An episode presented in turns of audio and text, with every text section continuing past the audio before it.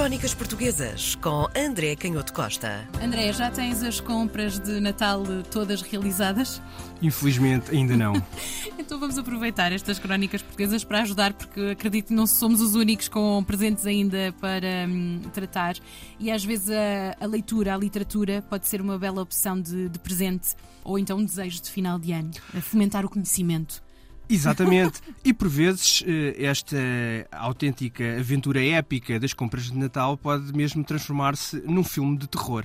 E por isso, eh, duas boas sugestões podem estar eh, relacionadas com dois escritores de que gosto muito e que de forma quase uh, misteriosa ou insuspeita, têm uma certa relação entre si, o Essa de Queiroz e o Bram Stoker, o autor uh, Drácula. do Drácula. Porque são dois uhum. casos de escritores que, embora à partida talvez nós não os associemos assim de forma direta, não é? Quando pensamos no Bram Stoker, se calhar o Essa de Queiroz não é o primeiro escritor que nos lembramos do ponto de vista da temática. Mais que mas seja na geografia também. Claro, mas quando conhecemos, quando conhecemos mais profundamente a hum. obra do Essa de Queiroz e até os seus interesses, os seus gostos e a forma como via a literatura, literatura, percebemos que há muitas relações entre si. Eles nasceram com poucos anos de diferença, o S. Cross em 1845 e o Bram Stoker em 1847, cresceram nessa segunda metade do século XIX e, sobretudo, amadureceram como escritores numa fase crítica para a história da Europa e para o desenvolvimento industrial.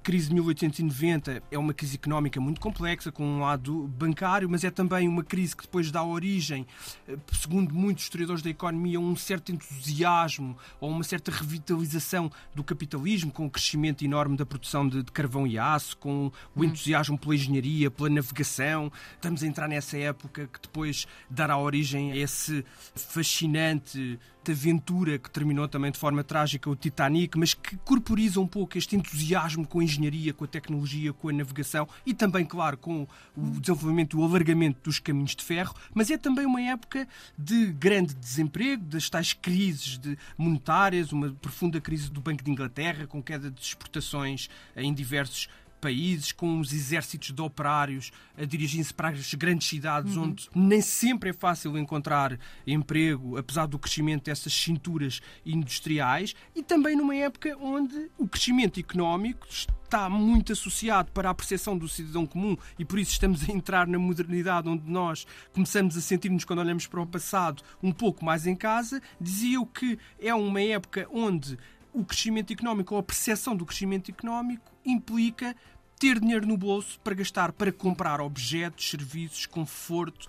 E por isso também, às vezes, nem sempre é fácil, quando pensamos nesta época onde estes escritores amadureceram e publicaram as suas obras, nem sempre é fácil conciliar, portanto, esta ideia de entusiasmo pela modernização e ao mesmo tempo a percepção de pobreza e de miséria. Mas essa percepção tem precisamente a ver com este fascinante aspecto da psicologia humana, é que às vezes é precisamente no contraste com a riqueza e com o luxo que se consegue ter a verdadeira medida da miséria que temos ou não.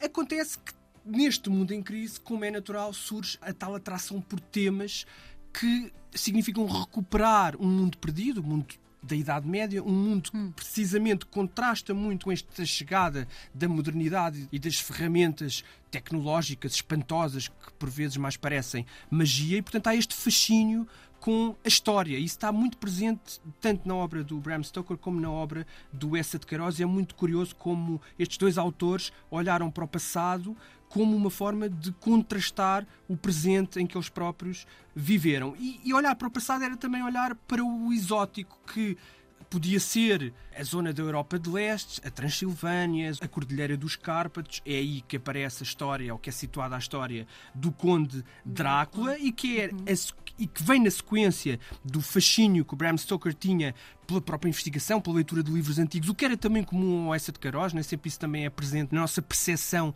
de senso comum sobre o Essa de Queiroz. Mas, mas o Essa não de Queiroz... diria que o Essa de Queiroz é do fantástico, por exemplo. Claro, mas é, e é, isso que, é esse lado desconhecido que eu hum. gostava de sublinhar. Aliás, ele escreveu muitos contos, não só na juventude, Ah, é certo. mais conhecido o lado da juventude, porque isso é muitas vezes citado, uma célebre passagem do Batalha Reis. Eles foram muito amigos quando ainda eram jovens e viviam num sótão no centro de Lisboa. É com uma vida, enfim, que não podemos eh, descrever como recomendável. Mas para além desse período em que o Essa de Queiroz escreveu esses contos muito influenciados pela literatura francesa e inglesa, da passagem do final do século XVIII para o século XIX, e onde aparecia este interesse, esta explosão do- da estética fantástica e até de Sim. terror, mas mesmo no período mais de maturidade, nos anos de 1890, o Essa de Queiroz escreveu contos, o Defunto, a Aia, o Tesouro, Certo. que são contos normalmente ambientados precisamente em contexto histórico e que têm enredos perfeitamente coincidentes com as, as estruturas e as lógicas, os temas que nós associamos Ok, ao ao, fantástico, ao, terror- ao fantástico e até mesmo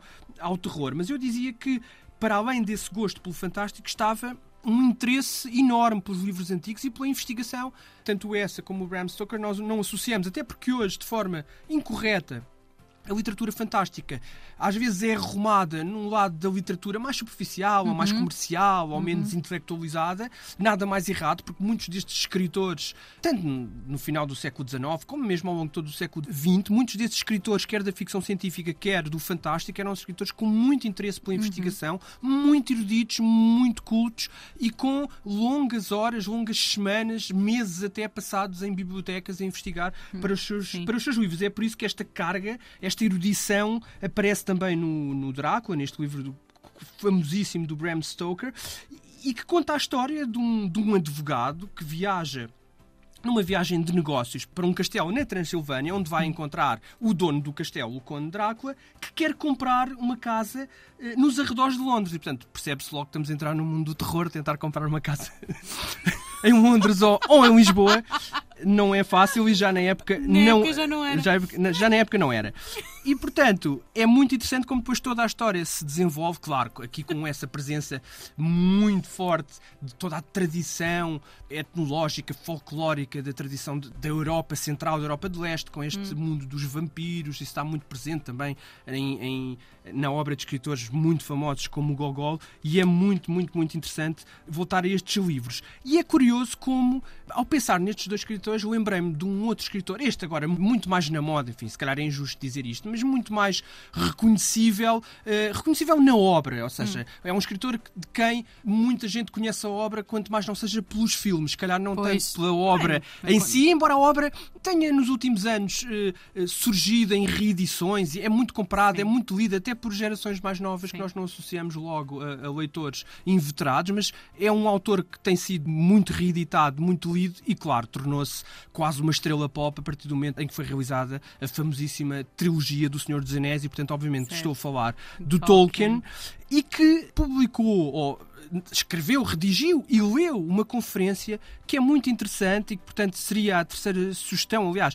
Podemos dizer que essa conferência fará 100 anos em 2036, precisamente no dia 25 de novembro de 2036, fará 100 anos. O dia em que ele eh, pronunciou a conferência foi o dia 25 de novembro de 1936 e que tem o, o espantoso título de Beowulf, que é um épico em inglês antigo, Os Monstros e os Críticos. E é muito interessante esta conferência porque ele, o Tolkien, eh, naquela época, estamos a falar nos anos 30, onde as universidades, e a Universidade de Oxford tinha um peso ainda mais significativo do que aquele que tem hoje em dia e, portanto, a dimensão académica, o peso da investigação académica era também ainda mais solene do que aquele que existe hoje em dia. E ele teve a coragem de, nesta conferência, dizer que o que era importante neste poema, em qualquer literatura e também em qualquer livro, seja clássico ou não, não era tanto o peso da escolarização associado ao estudo daquele livro, daquela obra, portanto, a solenidade da sua importância como documento histórico e literário, mas o seu valor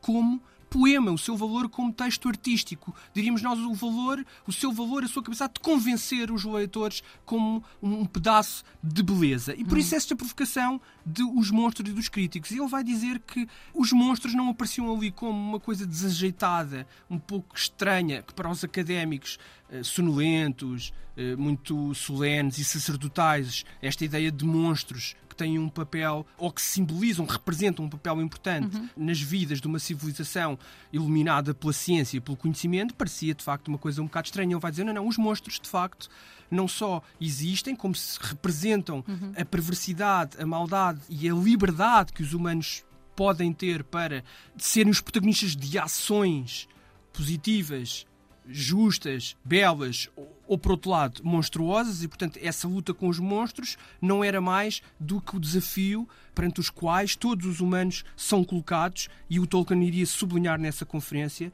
que o que importa no poema de facto é o que está vivo e não o que está morto, e que às vezes os heróis, para matarem os dragões, acabam feridos mortalmente.